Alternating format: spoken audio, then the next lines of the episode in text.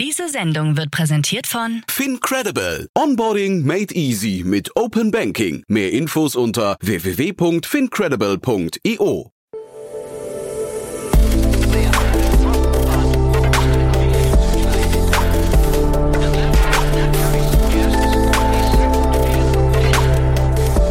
Startup Insider Daily. Interview. Herzlich willkommen zu Startup Insider Daily. Mein Name ist Jan Thomas und heute geht's mal wieder ja um die wichtigste Industrie in Deutschland, nämlich die Automobilindustrie. Zumindest ist sie das noch. Und damit das so bleibt, gibt es das Unternehmen Vehicle. Ich spreche mit Stefan Nürnberger, er ist CEO und Co-Gründer von Vehicle ein Unternehmen, das sich dem Softwarebereich der Mobilitätsindustrie verschrieben hat und dort eine Standardlösung etablieren möchte, weil Stefan sagt, wahrscheinlich zu Recht, Software ist einfach nicht in der DNA der großen Automobilhersteller. Ob das so ist oder nicht, das könnt ihr gleich selbst entscheiden. Jetzt, wie gesagt, ein tolles Gespräch mit Stefan Nürnberger, CEO und Co-Founder von Vehicle. Werbung. Sei dabei beim HTGF Family Day am 11. und 12. Juni in der Station Berlin. Für zwei Tage voller Inspiration und Business. Tauche ein in ein einzigartiges Netzwerkerlebnis mit bis zu 1500 Teilnehmenden. Erkunde das innovative Seed- und Later-Stage-Portfolio des Hightech Gründerfonds. Lass dich vom vielseitigen Programm inspirieren und knüpfe wertvolle Kontakte. Sichere dir jetzt dein Ticket. Mehr Informationen findest du unter www.family-day-htgf www.startup-insider.de. Startup Insider Daily. Interview. Cool, ja, wir gehen nach Saarbrücken. Stefan Nürnberger ist hier, CEO und Co-Gründer von Vehicle. Hallo Stefan. Hallo. Freue mich, dass wir sprechen, ja. Äh, dickes Brett, was ihr da bohren wollt, ne? Auf jeden Fall. Also ja. das, das, das hören wir, das hören wir öfter. Wenn man, wenn man Software für die Autoindustrie machen will, das ist ein sehr dickes Brett. Ja, Software für die Autoindustrie, lass mal einsteigen, weil ähm, ist ja nicht irgendeine Software. Ich glaube, ihr wollt relativ allumfassende Software bauen, ne? Das ist richtig. Also man kann sich das eigentlich so vorstellen wie ein Smartphone-Betriebssystem.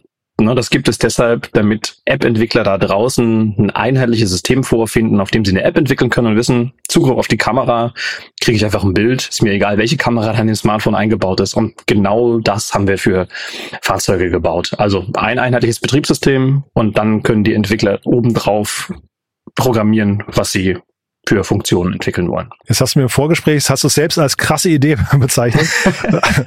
äh, wie kommt man auf so eine Idee? Ähm, aus leidhafter, schmerzhafter Erfahrung. Also ich selber habe eine Juniorprofessur gehabt für Automotive Security, also für quasi Hackerangriffe in Fahrzeugen schützen.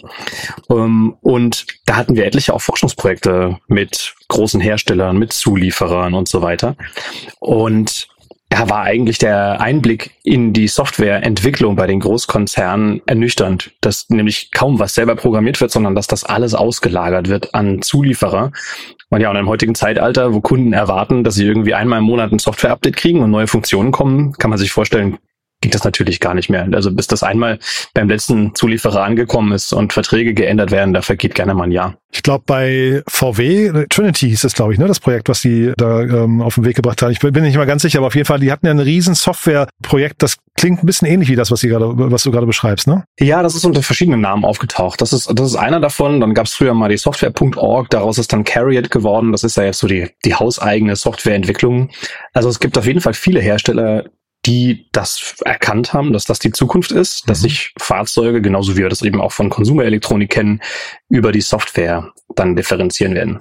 Wenn wir jetzt bei den Smartphones bleiben, ich glaube, der, ähm, weiß nicht, wie du das siehst, ne? Vielleicht wahrscheinlich, ja, wahrscheinlich siehst du es anders, aber ich glaube, der, der äh, wichtigste Faktor für, für Apple ist doch eigentlich, dass sie diese Software und Hardware aus einem Guss bringen. Ja, für Apple, aber ich glaube, bei der Autoindustrie wird das genauso sein. Ich vermute, dass ein Tesla sowas wird wie ein, wie ein Apple. Da ist die Software und die Hardware aus einem Guss und die werden wahrscheinlich weder die Software open sourcen noch äh, ihre Hardware jemand anders anbieten. Mhm. Und genauso gibt's halt ein Android, das auf jedem Fahrzeug läuft, um jetzt mal in der Analogie zu bleiben. Und das ist da, wo wir hinwollen. Warum sollte sich jetzt ein VW zum Beispiel für Android entscheiden und nicht für, ähm, für den Apple-Weg? Apple würde ja in der Analogie bedeuten, dass man wie Tesla alles selber programmieren muss. Und davon sind die Großen halt weit entfernt, weil das bisher einfach nicht gelebt wurde. Die Praxis war, schwarze Boxen einzukaufen, nämlich mhm. Steuergeräte, Module etc. Und die mhm. kommen von Zulieferern. Und jetzt muss man sich ein bisschen neu erfinden und die Software in-house entwickeln. Und das ist ein, ein riesen Mammutsaufgabe. Und es macht eigentlich viel mehr Sinn, auf ein einheitliches Betriebssystem zu setzen, das alle verwenden und dann über Branding sich zu differenzieren. Ja, der Mercedes fährt sich halt nun mal anders als der VW. Und das ist eine reine Software-Sache, wenn man das ins Extrem treibt. Das heißt, die Market Opportunity von euch kommt durch Unvermögen der Großen. Das könnte man so, ich, das ist jetzt nicht meine Worte, das kann man, das kann man so ein bisschen so zusammenfassen. Ja. Also war ja jetzt meine Worte, aber lass mal dabei bleiben. Ähm, wie kamst du diesem Unvermögen? Was haben die in der Vergangenheit verpasst? Naja, es ist nicht in der DNA. Fahrzeuge waren klassischerweise von Maschinenbauern, Elektrotechnikern, Automatisierungstechnikern entwickelt worden. Das ist gerade in der, in der deutschen äh, Ingenieurskunst äh, ins Extrem, im guten Sinne getrieben worden und super Produkte damit entwickelt worden und werden noch. Aber wie gesagt, die Konsumer, gerade eine neue Generation, die erwarten jetzt einen digitalen Lifestyle, dass ich einsteige und mein Profil geladen wird, mein Sitz in die Position fährt, die ich auch in einer anderen Marke vielleicht fahre und die Spiegel richtig eingestellt sind und meine Spotify-Playlist da weitermacht, wo sie aufgehört hat und so weiter und so fort. Und dafür muss man sich digital neu erfinden. Und das ist schwierig in einem Konzern, der sich mit der Geschwindigkeit eines Öltankers bewegt. Hm. Und jemand, der jetzt dazu kam vor zehn Jahren, wie Tesla oder wie Rivian oder wie jetzt manche chinesische Hersteller, die kamen halt schon an einen Markt, wo klar war, dass das die Zukunft ist und die haben es insofern ein bisschen einfacher. Man sagt ja immer, oder man, es gibt diesen schönen Begriff Software is eating the world. Ne? Jetzt sagst du gerade, man kann sich durch Branding differenzieren. Stimmt das dann wirklich noch? Also kann man sich als reiner Chassis-Hersteller dann über Branding differenzieren? Meiner Meinung nach schon. Also ich glaube nicht, dass jemanden genau interessiert, wie jetzt der, weiß ich nicht, ABS-Bremsalgorithmus in dem einen Fahrzeug anders ist als im anderen. Aber wenn ich ein besseres äh, Infotainment kriege und meine Apps dort drin laufen und ich mein Fahrzeug irgendwie übers Handy buchen kann und mich nicht darüber mir keine Gedanken machen muss, wo ich das äh, abstelle, weil es mir nicht gehört, sondern weil ich das nur noch nutze und ich von zu Hause aus das in mein Smartphone integrieren kann und so weiter, dann habe ich doch ein ganz anderes Erlebnis und dann wird sich darüber differenzieren, wer das besonders gut macht und wer nicht so viel Wert darauf liegt, sondern wo es nur darum geht, von A nach B zu kommen. Und das ist schon mal ein Branding-Unterschied. Aber es entsteht natürlich eine total krasse Abhängigkeit in Richtung Softwareanbieter, ne? Ja, auf dem Weg sind wir so oder so, ohne uns oder mit uns. Ich denke, also ich denke das euch, ist unumstößlich. Ja, also, ja das wäre natürlich ja. unser Wunschdenken, ja. ja. Dann sag doch mal vielleicht ganz kurz ein paar Sätze zu euch. Wo steht ihr gerade? Wir stehen gerade, dass wir mit großen namhaften Herstellern, wir können noch nicht sagen, wer das alles ist, ähm, aus oh, den okay. Piloten, ja. ja. genau, aus den Piloten heraus ähm, neue Funktionen entwickeln. Das heißt, die wollen sich natürlich davon überzeugen lassen, dass das wirklich schneller ist, dass das wirklich kostengünstiger ist, das Inhouse zu entwickeln und vor allem die Tür offen lassen, in den nächsten Monaten einfach Updates davon selber dann zu entwickeln und diese dann in die Flotte, also in, an die Kundenfahrzeuge zu übergeben. Und das ist, das ist sozusagen der heilige Gral, dass man nicht mehr ein Fahrzeug entwickelt, das ist dann fertig und das geht dann in Kundenhand über, sondern ich kann ständig weiterentwickeln. Und da sind wir jetzt dabei, also aus dieser, ich nenne es mal MVP-Ecke in ein richtiges Produkt gerade überzugehen. Und dankenswerterweise ja jetzt auch die Seed-Runde, weshalb wir das, das Interview machen. Mhm. Sprechen wir gleich noch drüber, aber lass mal kurz noch mal an der Stelle bleiben, weil äh, Software, was, was bedeutet denn Software-Updates? Was, was können denn da für neue Möglichkeiten in so ein Auto ähm, eingeführt oder neue Fun Funktionalitäten auch eingeführt werden? Also die sind ganz vielfältig. Wenn wir mal an der Pkw-Ecke bleiben, dann freut man sich als Nutzer oder Besitzer eines Autos natürlich darüber, wenn jetzt nach einem Update plötzlich mehr Funktionen zur Verfügung stehen. Ähm, das machen einige Hersteller schon vor. Das heißt, äh, ich konnte beispielsweise beim Spurwechsel vorher nicht die Rückfahrkamera sehen, dann geht sie plötzlich an. Das hilft mir schon mal irgendwie einen toten Winkel nicht zu übersehen. Ähm, aber vor allem geht die Zukunft in Richtung sogenannte Purpose-Built Vehicles. Das heißt, dass Zusteller ja auch eine Fahrzeugflotte brauchen und die wollen die Software ändern können, so dass beispielsweise die Rückfahrkamera Etiketten auf den Paketen lesen kann und automatisch die Ziele dann ins Navigationssystem eingibt und so weiter. Dass man also nicht mehr dieses typische Smartphone an die Windschutzscheibe mit einem Saugnapf kleben muss, sondern dass das ein Ganzes ist und ständig weiterentwickelt werden kann diese Weiterentwicklung, das zwingt doch eigentlich die, oder das, das bringt doch Hersteller von Automobilen eigentlich in die äh, Situation, dass sie sehr weit in die Zukunft gucken müssen, was so zum Beispiel so ein Rückspiegel oder eine Rückspiegel, Rückkamera können muss irgendwann mal. Ne? Und das bedeutet auch wiederum eine sehr enge Verzahnung mit der Software. Wie kann das gehen, wenn das quasi outgesourced ist? Ähm, also ich denke gar nicht mal, dass das verzahnt sein muss. Wir sehen eigentlich, ähm, wenn wir bei dieser Smartphone-Analogie bleiben, dass man da ganz allgemeine Sensoren eingebaut hat, nämlich eine Kamera oder einen Beschleunigungssensor. Und dann kam kamen andere intelligente Menschen draußen in der Welt drauf, hey, so ein Beschleunigungssensor, da kann ich doch Muster erkennen und sehen, ob ich laufe, reite, Treppen und ich mache eine Fitness-App. Und andere nutzen eben die Kamera nicht nur, um Fotos zu machen, sondern um beispielsweise Dokumente zu scannen und daraus PDFs zu erstellen und so weiter. Also ich meine, diese Vielfalt an App-Ökosystemen ist ja, wenn man es mal genau betrachtet, eigentlich auf denselben Sensoren seit 10, 15 Jahren. Und die haben sich nicht groß weiterentwickelt. Und genau das erwarten wir eigentlich auch von der Autoindustrie. Diese großen Hersteller, von denen du gerade gesprochen hast, deren Namen du jetzt nicht verraten möchtest, aber äh, wie, wie sehr ist denn oder äh, der Groschen bei denen schon gefallen, dass sie kein Softwareanbieter mehr sein können? Das ist eigentlich bei den meisten gefallen, aber man hat natürlich Inhouse-Softwareentwicklungen, die sich gerade so im Infotainment-Bereich bemühen, ein eigenes Branding zu schaffen. Und die Frage ist aber, was ist mit einem sogenannten Software-Defined Vehicle, also die ganze Entwicklung auch von der Software her zu denken, weil heutzutage geschieht es genau andersrum. Es werden erst Zulieferer gefunden, die eine bestimmte Bremse, einen bestimmten Scheibenwischer und einen bestimmten Fensterheberknopf liefern können und dann schreibt man in deren Verträge quasi rein, welche Funktionen die unterstützen müssen. Und die Zukunft ist, dass ich denke, welche Software, also welche Funktion möchte ich denn haben, wenn die äh, Scheibe des Fahrers runtergeht und ich nach GPS-Position irgendwo bei einem Parkhaus stehe, bin ich wahrscheinlich an der Schranke, mache ich mal die Musik leiser. Das sind diese Art von Funktionen in der Zukunft und dann geht es nicht mehr darum, wer liefert denn die, das Infotainment-System, also die Lautsprecher, den Verstärker, wer liefert denn die, mhm. den Fensterheber-Motor, sondern dass man diese miteinander verknüpfen kann. Jetzt habe ich ja vorhin schon Unvermögen ins Spiel gebracht als, äh, als Market Opportunity Grund. Ähm, das kann man jetzt in der Regel schwer messen. Ne? Unvermögen fällt mir jetzt keine, keine Einheit ein, in der man das messen kann. Äh, was sind so die, die Schmerzpunkte, an die, die ihr adressiert und die, die KPIs, an denen ihr gemessen werdet? Ja, das, das ganz Typische aus BWL-Sicht ist natürlich Zeit und Geld. Denn jemanden äh, als Zulieferer zu beauftragen und dann einen sogenannten Change Request zu machen, also zu sagen, oh, unser Kundenwunsch hat sich geändert, unsere Kundenfunktion hat sich geändert, das ist schmerzhaft und das lassen sich die Zulieferer gut bezahlen. Und das bedeutet, wenn man das in-house hat und selber programmieren kann, dann hat man natürlich viel kürzere Entwicklungszeiten und das ist dann die Währung, in der das sichtbar wird und die Kunden glücklicher macht. Und jetzt vielleicht nochmal kurz zu den großen Herstellern. Ähm, wie liefen denn diese Gespräche ab? Also waren das jetzt genau die Punkte, die ihr adressieren musste? Das, also es ist ja also, also als junges Startup ist ja relativ schwierig und relativ unüblich, dass man jetzt einen, ähm, einen Automobilkonzern als Kunden bekommt, gewinnt und dann auch noch in so einem kritischen Bereich wie Software, ne? Ja, also auf jeden Fall, das lässt sich nicht leugnen. Die, die Autoindustrie ist nicht dafür bekannt, äh, sehr, sehr, sehr schnell ganz viel zu verändern, sondern im mhm. Gegenteil. Es kam vor kurzem ja auch erst eine, eine Analyse raus vom Startup-Verband, dass vergleichsweise wenig Startups in der deutschen Autobranche unterwegs sind. Sehr schade. Mhm. Und das heißt, das ist auf jeden Fall kein einfaches Pflaster. Und gleichzeitig ist aber klar, dass sich jeder in diese softwaredefinierte Fahrzeugrichtung entwickeln muss. Nur gibt es noch keinen wirklichen Standard. Also guckt man sich verschiedene Lösungen an und benchmarkt die externen gegen die internen. Dann wird sich am Ende entscheiden, was das beste System ist, was sich am meisten dafür eignet dieser Einkaufsprozess hinter dem man dadurch laufen muss, ist das ein komplizierter? Das ist ein sehr komplizierter. Solche Großkonzerne, und das glaube ich egal, ob das eine Versicherung ist oder ein Autokonzern, die haben natürlich feste Prozesse. Das ist ja auch, das ist ja auch gut so, die sind evolutionär entstanden. Mhm. Die bedeuten aber natürlich aus unserer Geschwindigkeitssicht des Startups, dass das für uns manchmal schmerzhaft ist, irgendwie vier bis sechs Monate zu warten, bis man eine Lieferantennummer kriegt. Ähm, dankenswerterweise ändert sich das aber, weil viele der, der Corporate VCs, also die strategischen Investoren bei Autoherstellern, Zulieferern etc., sich dessen bewusst sind und Möglichkeiten haben, die Einkaufsabteilung zu umgehen, hm. indem also das quasi aus einem Innovationsbudget kommt. Ja, ich frage deswegen auch, weil du gerade sagst, du hast ja diese, diese Studie zitiert vom äh, Bundesverband Deutsche Startups.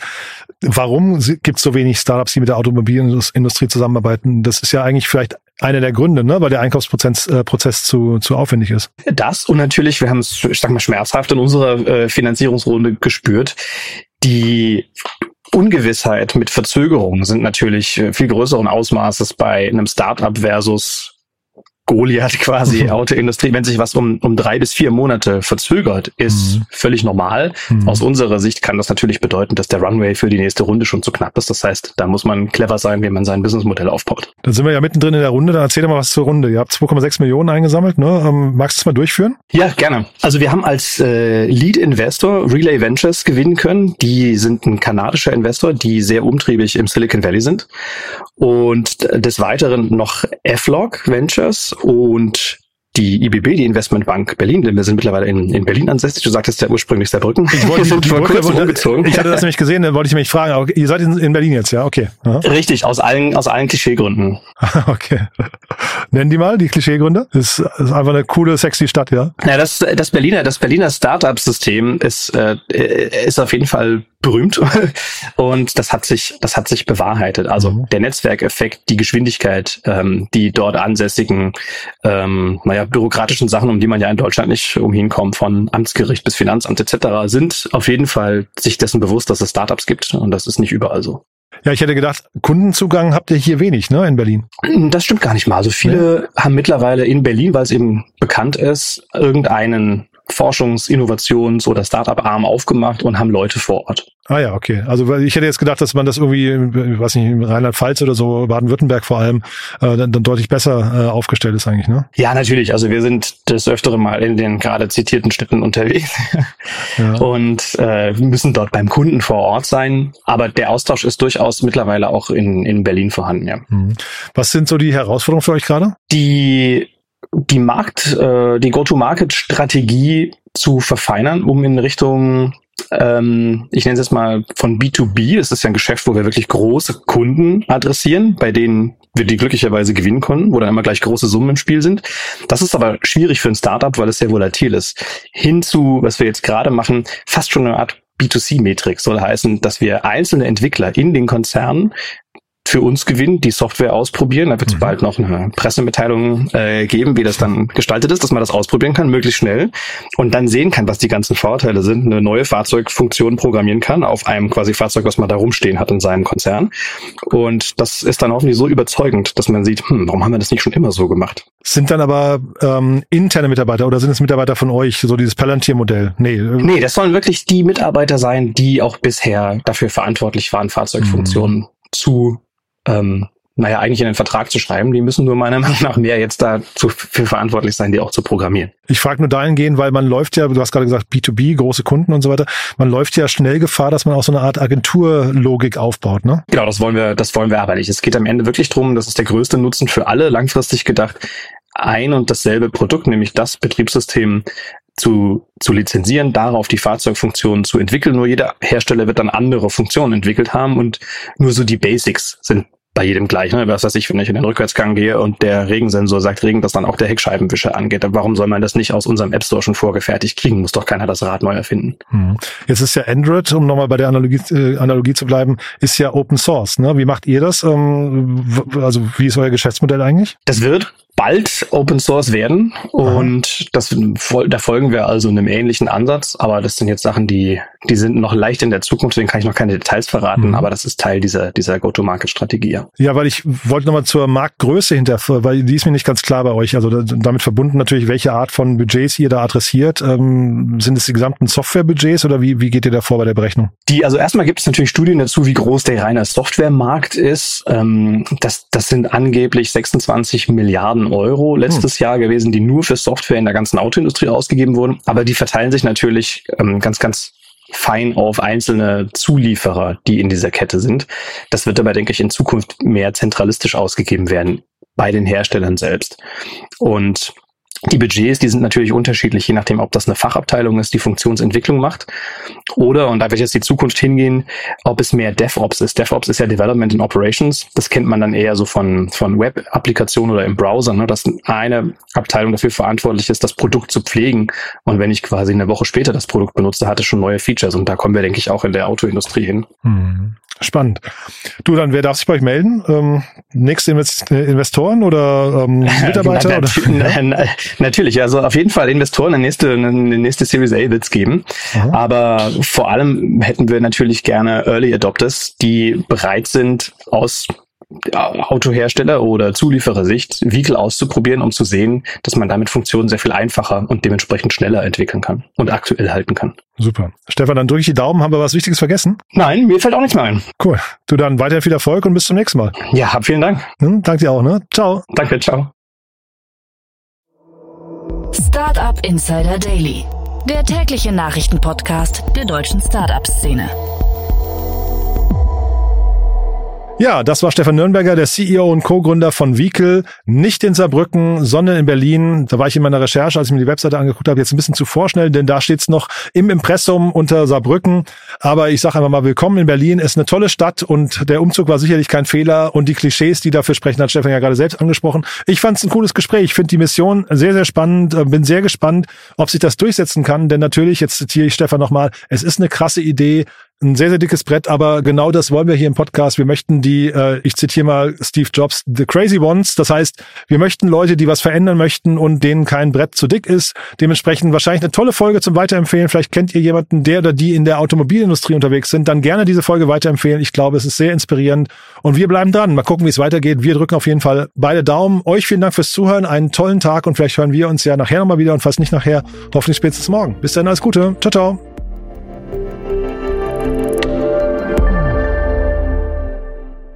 Sendung wurde präsentiert von Fincredible. Onboarding made easy mit Open Banking. Mehr Infos unter www.fincredible.io.